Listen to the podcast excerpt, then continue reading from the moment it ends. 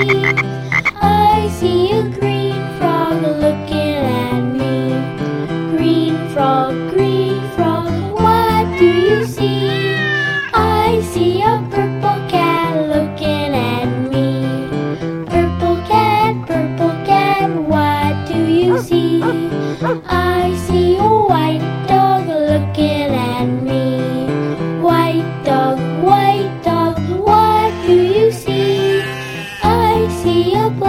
sheep looking at me.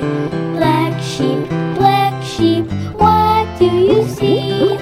I see a goldfish looking at me. Goldfish, goldfish, what do you see?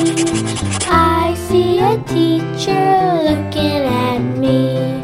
Teacher, teacher, what do you see? I see children looking.